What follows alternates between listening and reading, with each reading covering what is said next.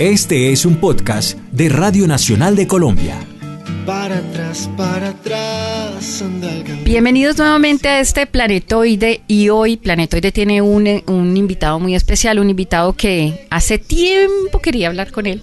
Él es Andrés Correas, cantautor bogotano que lleva bastante tiempo con una guitarra bajo el brazo y dando vueltas por el mundo, que es lo que me parece más chévere porque yo creo que eso le ha traído un montón de cosas buenas. Andrés, bienvenido al Planetoide. Hola, pues muchas gracias. Muy feliz de que hayas pensado en mí para esto, que todo haya confluido y pues estar acá es un honor. Está en Medellín visitándonos, ahora nos cuenta por qué y pues lo aprovechamos para hablar en el Planetoide de cómo ha influido, de qué manera ha influido la música del mundo, el folclore de Colombia, eh, de qué manera lo ha tocado para que su música sea la que es en este momento. Bueno, yo creo que a mí y a otras personas como colombianos nos tocan muchos folclores del mundo. Nuestra ubicación, nosotros hemos bebido la música de Argentina, de Cuba, de Brasil. Yo creo que en todas las casas de todos los colombianos hay música cubana, argentina, mexicana. Eh, y siento que estamos muy identificados y que nos fluye muy bien toda esa música eh, y cuando uno viaja se da cuenta que, que somos muy cultos, sin querer queriendo sabemos y, como que tenemos esa música en nuestras venas. Curiosamente, nuestra música colombiana nos llegó después, hace 20 años, con Carlos Vives, con el vallenato, eh, ahora de pronto la, la música andina colombiana. Y pues, pues ese es mi recuerdo del folclore, viene de la infancia y viene de afuera para adentro lo último, lo de acá. En algún momento de su vida, cuando empezó, cuando empezó a decir, lo mío es la música, yo no voy a ser ni ingeniero, ni arquitecto, ni zapatero, ni nada de eso, ¿qué fue el primer instrumento que llegó a sus manos? Que, que usted dijo, ay, esto es lo que a mí más me gusta. Pues yo creo que fue la guitarra y, y fue, bueno, llegó porque en la casa se tocaba guitarra, se tocaban boleros, rancheras, eh, yo no era muy amigo de eso, pero pues fue como que la guitarra me, me atrapó y me, me, cambió el, me cambió el rumbo. ¿Y de qué era amigo? Eh, no, pues todos pensaban que yo iba a ser abogado, yo pensaba en ser periodista, empecé a escribir también. Eh, pero pues claro, fue como una fuerza de atracción muy poderosa. De hecho, mi hermana fue la que quería estudiar guitarra y yo empecé a tocarla y como que no me pude desprender más de, más de ella, pero yo era como de otro mundo. Aún cuando era pequeñito tenía los ojos en otro lado.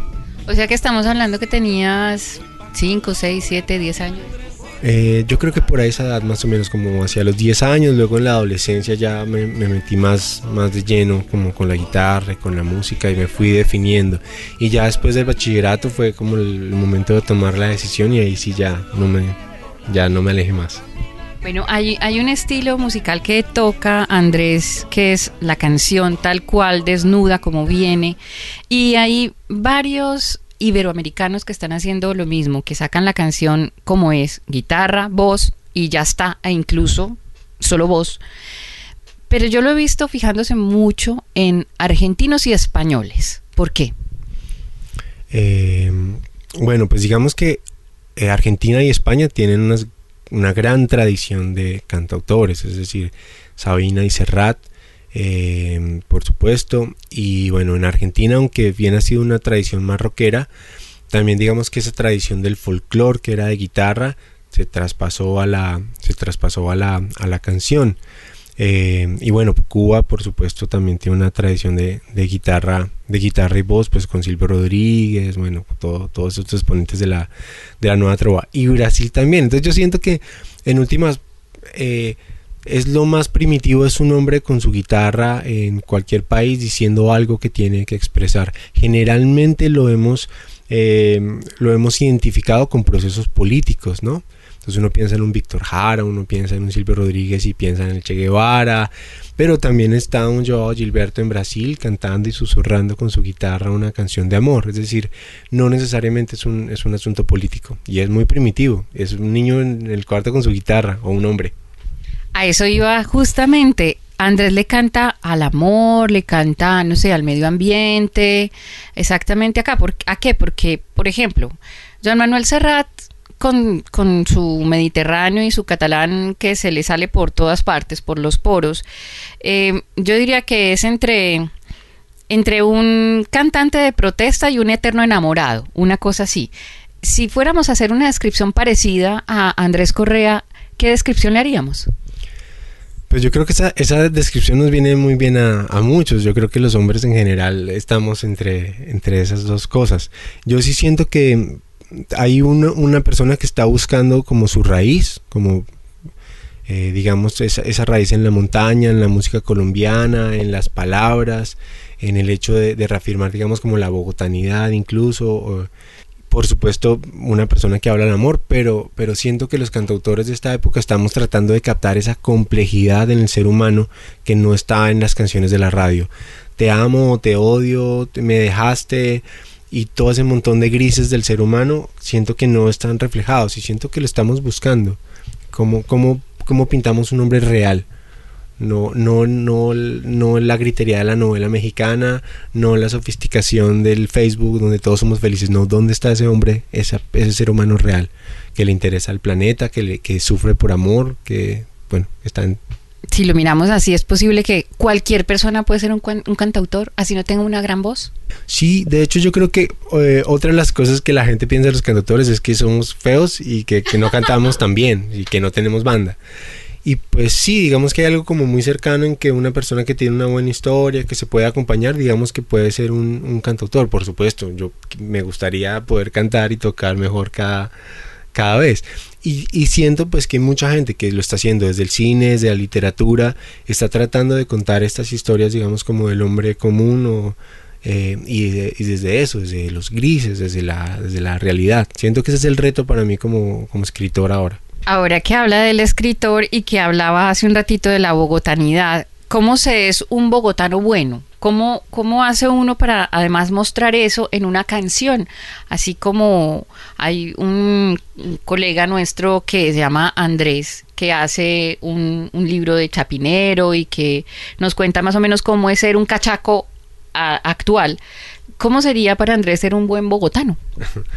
bueno, pues... Mmm digamos, en, mi, en, mi, en mis canciones, digamos que hay una búsqueda, digamos, del lenguaje. Yo, yo me crié escuchando rock argentino y era muy bonito llegar a Argentina y estar parado en la calle Corrientes o, y, y, o en cualquier calle y saber que cada calle tenía una canción, cada cada palabra que yo no entendía en las canciones de Fito Charlie llegaba y alguien me las decía y entendía un montón de contexto. Entonces yo siento eso, por ejemplo, es una cosa buena es como entender cuáles son esas palabras que son nuestras, bueno, como bogotano, como colombiano. Eh, y bueno, hay mucha gente que está contando eso. Digamos, Pala hizo un disco completo con el lunfardo de Medellín, que es un lunfardo diferente al, al, al, lunfardo porteño. Entonces es un disco de tangos que es de Medellín. Y siento que, bueno, por ejemplo, eh, en Bogotá no solo está Andrés Ospina, está también Eliseth León, que tiene su proyecto Fachadas Bogotanas. Eh, bueno, hay un montón de personas que estamos tratando de aferrarnos y de entender qué, qué somos.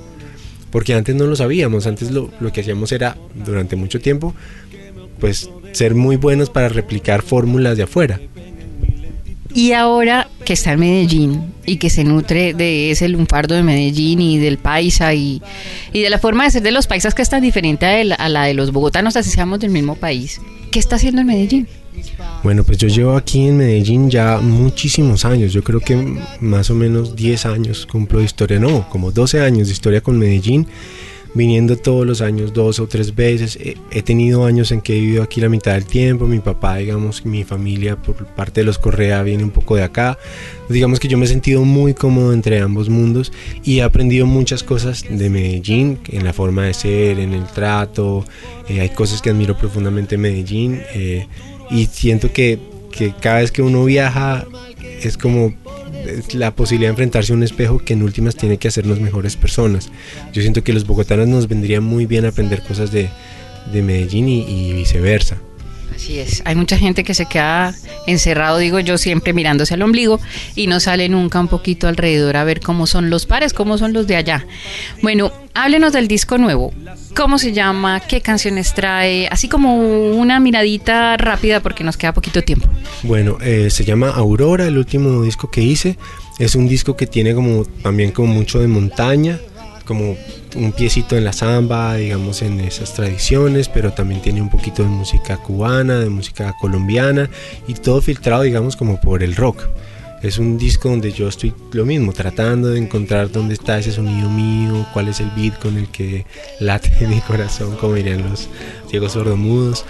Entonces, eh, una búsqueda. Yo sigo buscando y cada búsqueda y cada momento de la búsqueda se traduce en un disco necesariamente. ¿El amor lo he encontrado en este caminar? Sí, bastante a menudo, diría yo. Eh, he sido muy de buenas, digamos que la gente me identifica con canciones tristes y así como cortavenas y yo soy el más de buenas del mundo, he dado con mujeres maravillosas, entonces pues eh, ahorita estoy también con novia, entonces pues yo no me puedo quejar por ningún lado. Bueno Andrés, muchas gracias por haber estado en este planeta y de mucha suerte y que siga viajando por ahí y consiguiendo buenas canciones. No, a ti muchas gracias por este espacio tan bonito y bueno, nada, por, por la charla. Bueno, gracias. Voy por la vida, disculpas por si alguien hiere, pero al que son ni Dios lo hiere. Por la vida. Camina que camina para que Navidad.